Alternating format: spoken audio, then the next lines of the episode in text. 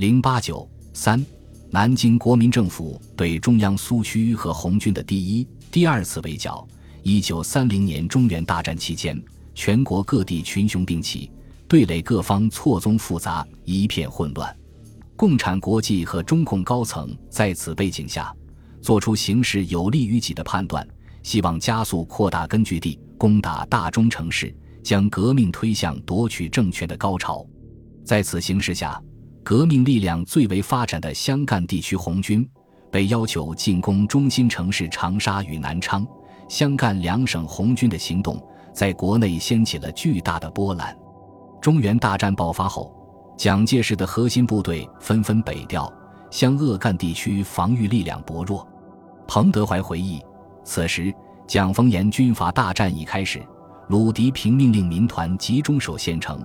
这对我消灭地主武装、发动群众、扩大苏区很有利。湘赣边苏区和湘鄂赣边苏区连成了一片，中间没有白军隔断。五月下旬，反蒋的李宗仁、张发奎部从广西大举北进湖南。六月初曾占领长沙，国民党湖南省政府主席、第四路军总指挥何键急忙调兵抗击。虽于七月初将贵章联军逼回广西，但主力被迫布置于湘桂边界，长沙防御力量薄弱。六月下旬，彭德怀率红三军团先后攻占咸宁、蒲圻、鄂城、嘉鱼、通山、通城，并声言攻打武昌。蒋介石被迫把钱大军两个师从岳州运往武昌，加强防务。彭德怀获知岳州空虚。率红三军团乘胜挥师西进，直逼岳州。七月四日，一举攻占岳州城。随之决定城湘系军阀何键与张桂联军正在湘桂边界混战，长沙城守备薄弱之际，出其不意进攻长沙。七月二十七日，红三军团从金井、春华山一带向长沙开进。当日晚九时，攻占湖南省会长沙城。湖南省政府财政厅长张开脸报告，当时所有讨逆各师，远在贵境及红宝场里一带，一时调援不及。省主席何键在随后的报告中称，因众寡悬殊，四面均被围困，长沙不守，其本人冒单出西门渡河，转到鄂西，暂退湘西待罪。红三军团攻克长沙，虽然国民党方面事后在战事中对此轻描淡写，称。至七月下旬，湘主席兼第四路总指挥何键为应付时局、巩固边防计，远出湘南，亲自指挥留长部队，因益甚薄。彭、黄两匪虽认为有戏可乘，尤平、刘吉区长沙施行猛袭，单薄防军，自难抵御。但省城备战，仍然震惊中外，被红军作为攻打目标的武汉杯弓蛇影。即有谈虎色变之慨。八月二日，蒋介石致电何应钦，转告何键，要求速集所部，近期进剿，得早日恢复长沙，以挽危局。武汉行营主任何应钦一面调兵加强武汉守备，一面派军队增援何键。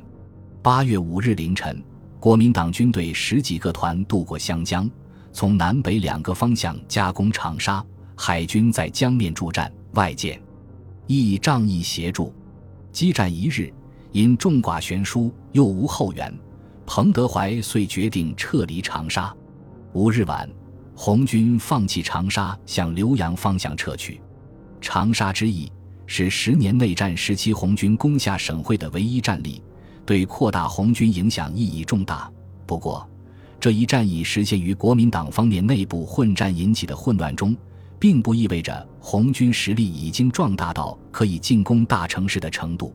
红三军团攻占长沙前后，江西方面红军一直在为是否执行中共中央的命令攻打南昌举棋不定，以致李立三批评道，在全国军事会议中发现了妨害红军发展的两个障碍：一是苏维埃区域的保守观念，一是红军狭隘的游击战略。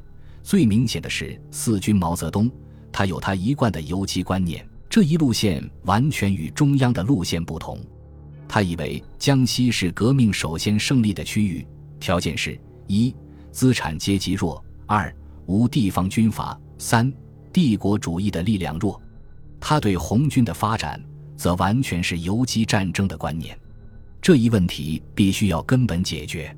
一九三零年六月，根据中共中央指示，刚刚成立的由毛泽东任主席的中国革命军事委员发表通电，宣称将统帅红军第一军团向南昌进发，与红军第二、第三个军团会师武汉，夺取湘鄂赣数省首先胜利，以推动全国革命高潮。此时，由于国民党内混战正酣，驻赣第九路军第十二师、第十八师、第五十师外调加入对张桂联军和中原地区的作战，南昌相当空虚。江西省政府主席兼第九路军总指挥鲁涤平得知红军夺取南昌、九江的计划后，十分震惊，立刻命令南昌、九江、吉安等城市加紧修筑工事，召集商会主席团秘密紧急会议。并宣布朱毛又进吉安，主力筹二万元备置电网，防御省援。蒋介石又调第十八师两个旅返回江西，加强防务。七月，已改编为红一军团的江西红军越过吉安，向吉水、永丰、樟树攻击前进。二十七日，进抵南昌附近的高安、上高地区，南昌守军龟缩城内，不敢和红军正面交锋。朱德、毛泽东面对国民党军队准备固守的状况，没有贸然进攻南昌。八月十九日，毛泽东给中央写信反映：若直进南昌，则敌人主力没有消灭，且在我军后，南昌又四面接水，于是不利，放弃了进攻南昌的计划。八月下旬，获悉红三军团已撤出长沙，并在平江地区受到何健部的追击。红一军团立刻西进湘赣边境，向红三军团靠拢。红三军团从长沙撤出后，禁止长守街休整。不久，得知红一军团从江西进军浏阳，歼灭何坚一个旅，两军相向开进。八月二十三日，在浏阳永和市会合，两个军团的前委举行联席会议，决定把两个军团合编为中国红军第一方面军。成立中共红一方面军总前敌委员会和中国工农革命委员会，朱德为方面军总司令，毛泽东为方面军总政委、总前委书记和中国工农革命委员会主席，彭德怀为方面军副总司令，滕代远为副总政委。方面军下辖第一、第三军团共三万余人。红一方面军成立后，决定再次攻打长沙。八月二十九日，红军主力进抵长沙近郊，国民党军队吸取上一次长沙不守的教训，在长沙及其近郊地区加强守备，一共配置六个师、一个旅兵力，准备待匪至耳拒歼之。红军连续发动对长沙的两次总攻击，均未能突破守军阵地，阵地前死如山鸡，血溅尘沙，红军自身遭受重大损失。仅一军团伤亡下级干部一百以上，士兵一千六百左右。九月十二日，毛泽东主持召开有湖南省委代表参加的方面军总前委扩大会议，下决心从长沙撤围，部队回到江西。十月初，红一方面军发起攻打吉安的战斗。当时，吉安周围都在红军控制下，已成为一座孤城，只靠赣江同外交通。四日晨，在赣西十多万群众和地方武装配合下，红一军团向吉安发起总攻击。当晚，守军邓英率部乘夜潜逃，红军胜利攻占吉安城。占领吉安后，红一方面军内部再起攻打南昌、九江的声音。毛泽东不便同中央决定和红一方面军内许多干部的意见公开对抗。只能决定将部队先向南昌以南的沅水流域推进，等待战机。十四日，红军撤出吉安，移师向北。朱德、毛泽东命令方面军以直战南浔路，待击掠去九江、南昌之任务。第一步拟先歼灭高安当前之敌，而占领之。十月下旬，中原大战以蒋介石的胜利而告结束。南京方面部队大批南下。并远远向赣鄂湘方向开动，准备发起大规模的剿共行动。获悉这一消息，毛泽东立即在罗芳召开总前委紧急会议讨论。会议从敌强我弱的实际状况出发，认识到要战胜国民党军队的围剿，必须退到根据地腹地才有可能。决定整个方面军东渡赣江，由原来在湘江、赣江间转移到回旋余地大得多的赣江以东区域活动，待机破敌。红军和苏区的日益发展扩大及在湘赣地区掀起的巨大波澜，引起了南京国民政府的极大震惊和不安。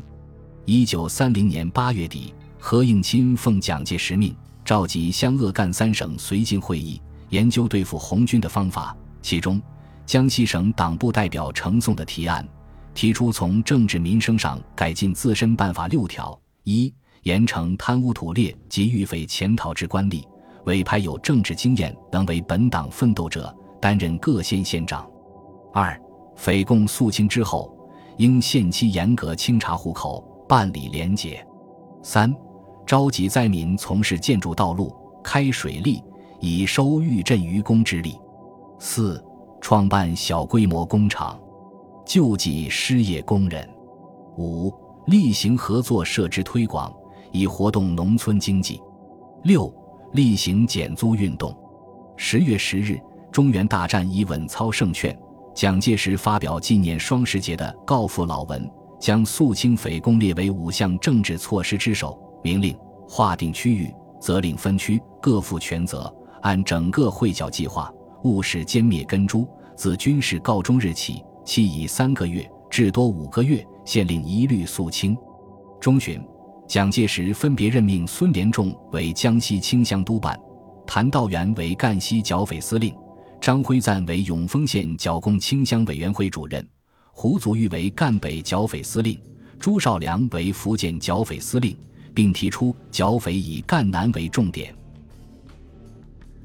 本集播放完毕，感谢您的收听，喜欢请订阅加关注，主页有更多精彩内容。